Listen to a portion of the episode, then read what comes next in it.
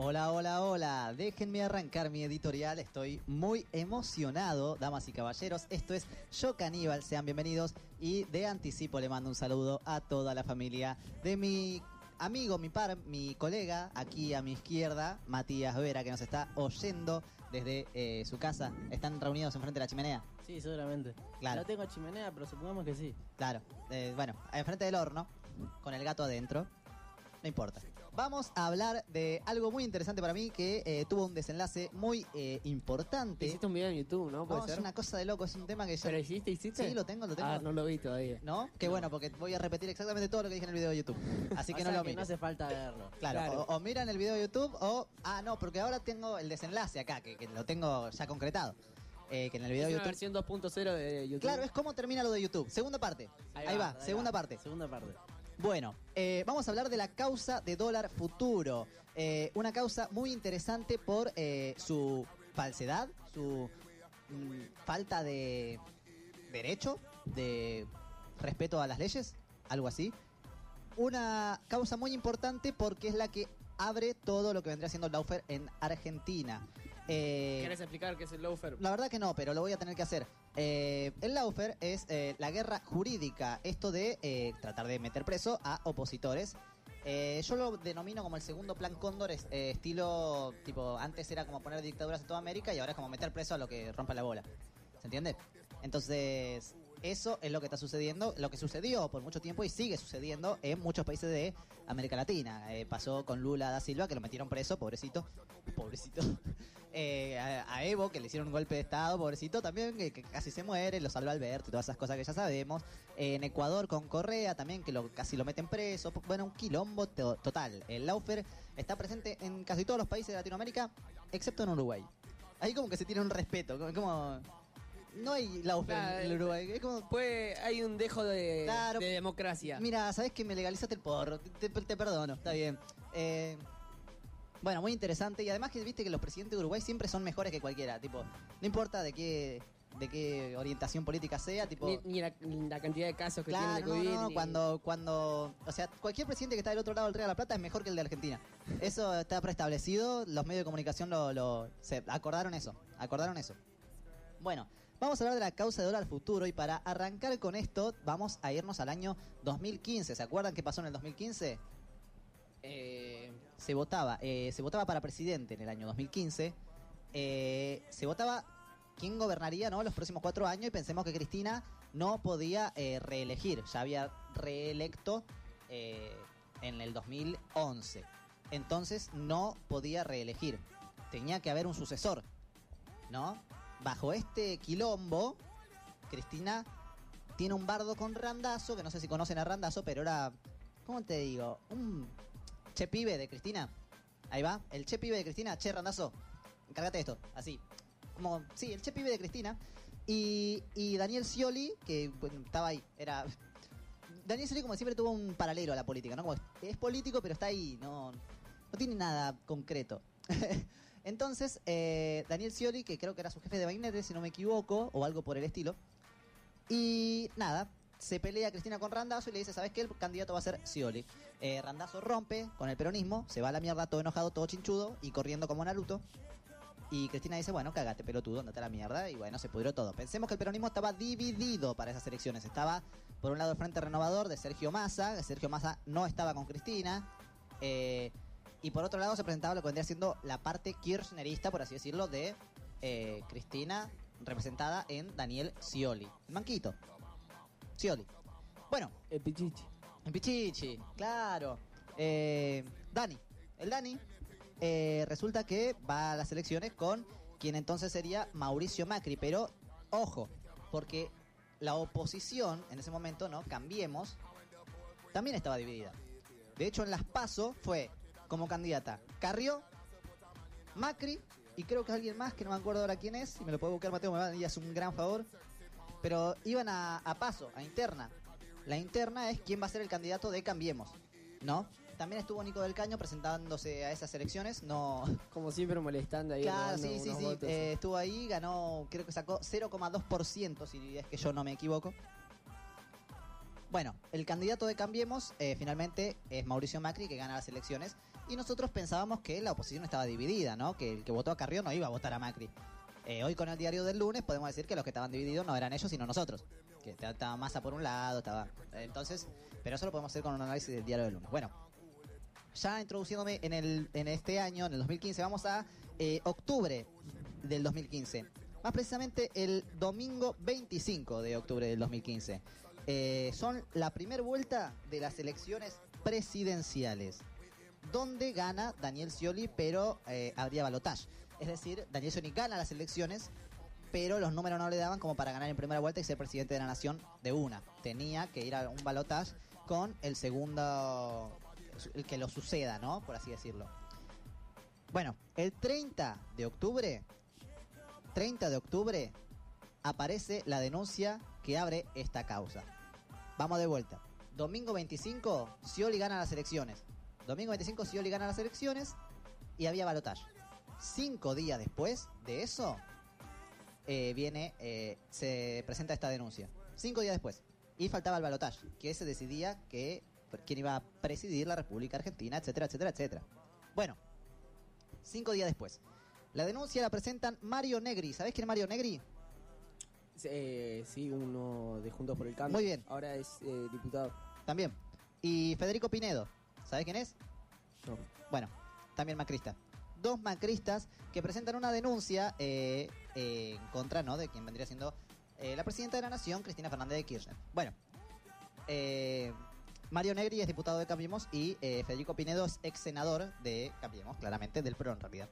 La denuncia decía que el Banco Central venía perdiendo reservas por una operación fraudulenta, resaltame esa palabra por favor, eh, la cual consistía en la compra y venta de dólar a futuro. Es decir, yo tengo plata acá, compro dólares a futuro. Entonces yo compro dólares a 5 pesos y eh, después valen, esos dólares valen a 20 pesos. Y yo gané plata, porque yo lo compré a 5, ¿me entendés? Y subió.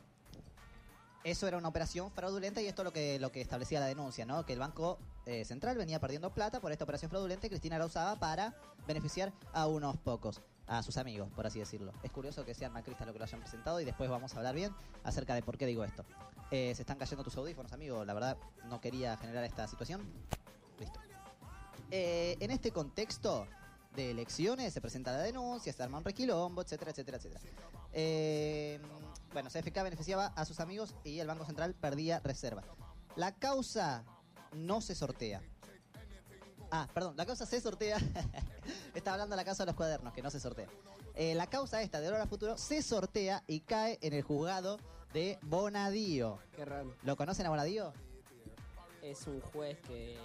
No sé, Es un juez 10 macrista. causas, 8 le caían a él. Bueno, era un juez que todas las causas le caían a Bonadío. Toda... Muy bien, Mateo. Estuvo estudiando. Se adelantó, se adelantó. Eh, contexto, ¿no? Vamos de vuelta, recalco, camino al balotaje todo esto. ¿oh? Se venían las elecciones. Entre elección y elección. Muy bien, Mateo. El martes 17 de noviembre a las 12 del mediodía, en plena rueda cambiaria, no sé si lo saben, la rueda cambiaria es esto del mercado, viste que la- los libertarios amanecen a, liber- a analizar el mercado. Bueno, eh, a las 12 del mediodía está abierto el mercado, cierra eh, a la tarde. En plena rueda cambiaria, Bonadío manda a allanar el Banco Central. 17 de noviembre, anote la fecha, anotate la fecha, Mateo, por favor. 17 de noviembre, día del militante. 17 de noviembre, el domingo, el 17 de noviembre fue martes. El domingo siguiente eran las elecciones. O sea, el martes Bonadío allana al Banco Central diciendo que venía la causa de al futuro, que hay quilombo, que qué sé yo, y todo es culpa de Cristina. Y el domingo de esa misma semana se votaba. Pa- para los que no lo sabemos todavía, hay mucha gente, de hecho el 90% del padrón electoral, que bueno, vota con lo último que se acuerda de lo que está pasando en el momento. ¿Qué querían? Generar una situación inestable para el gobierno, una situación rara, como que, uh, ¿qué onda? Hay algo raro en el Banco Central, qué sé yo. Y que, bueno, sí ganar las elecciones, que gane Macri. Balotaje. No había otro candidato, eran Macri y Scioli.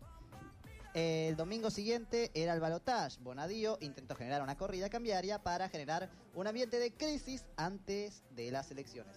Las elecciones las gana Mauricio Macri, no sé si se acuerdan, se bailó cumbia en el balcón y todo eso. Pero ¿Se sabe quiénes compraron dólar futuro? Pregúntamelo, Matías. ¿Quiénes compraron dólar futuro, Caco? Bueno, porque la denuncia decía que eh, dólar futuro lo se beneficiaron los amigos de Cristina. Usualmente el Banco Central no sabe a quién le vende los dólares porque es secreto, ¿no? Pero con una pericia judicial de la Corte Suprema se descubrió que las personas que habían comprado dólar futuro eran funcionarias de Macri. Entre ellas, la- los funcionarios de Macri, eh, estaba un señor muy piola, muy inteligente. Mario Quintana era vice jefe de gabinete, el segundo de Marcos Peña. ¿Se entiende, Marquito? Bueno, Vino antes de Marcos Peña. no, Mario Quintana, no, no, no, eh, fue vice jefe, fueron pares, Ah, ah. estuvieron juntitos. Eh, bueno, había comprado dólar futuro. ¿Y saben qué cuenta Cristina en el libro de Sinceramente, que está muy interesante, les recomiendo que lo lean si es que les interesa? Eh, buscan eh, la pericia, lo que hace es ver quiénes habían comprado. Bueno, aunque no me lo puedan creer, el domingo 13 de noviembre, tres días después de que asumió Macri, se juntaron en la Casa Rosada Mario Quintana y muchas otras personas, entre ellas los accionistas del Banco Central, para pautar la tasa de interés de esos dólares a futuro que habían comprado antes. Explico. Explico de vuelta.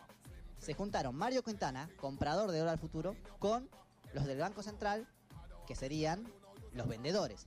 Comprador y vendedor para ver, para pautar una tasa de interés. ¿Qué es una tasa de interés? ¿Cuánta plata va hoy a ganar? Se juntaron tres días después de ganar las elecciones a ver cuánta plata se llevaba Mario Quintana. ¿Se entiende esto? Un domingo. A Cristina dice que le llamó mucho la atención porque un domingo, fueron hasta los domingos van a laburar, dice. Eh, todo esto pasó entre el 2015 y 2016. Bueno, pero ¿qué pasó ahora? ¿Por qué estamos hablando de ahora eh, de esto? Porque apareció una prueba. Apareció una pericia de la Corte Suprema eh, que afirma que en esta causa no hay delito y que la causa es un invento. ¿Quién manda a hacer la pericia? La Corte Suprema de la Nación. No es una pericia de la Cámpora, no es una pericia de parte, no es una pericia que manda a hacer Cristina. La Corte Suprema de la Nación, la de Rosenkrantz. Autónoma. Claro, sí, obvio.